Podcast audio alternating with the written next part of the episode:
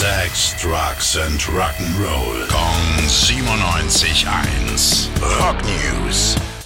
Wir sind neugierig. Was hast du recherchiert für uns? Schönen guten Morgen, Basti. Ja, guten Morgen. Ich weiß ja, dass du großer Beatles-Fan bist. Ja. Und deswegen sind diese Rock News ganz speziell für dich und für alle anderen Beatles-Fans da draußen.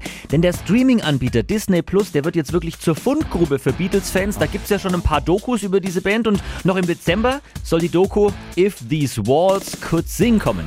Regie geführt hat da Mary McCartney, also die Tochter von Paul McCartney. Aha. My name is Mary.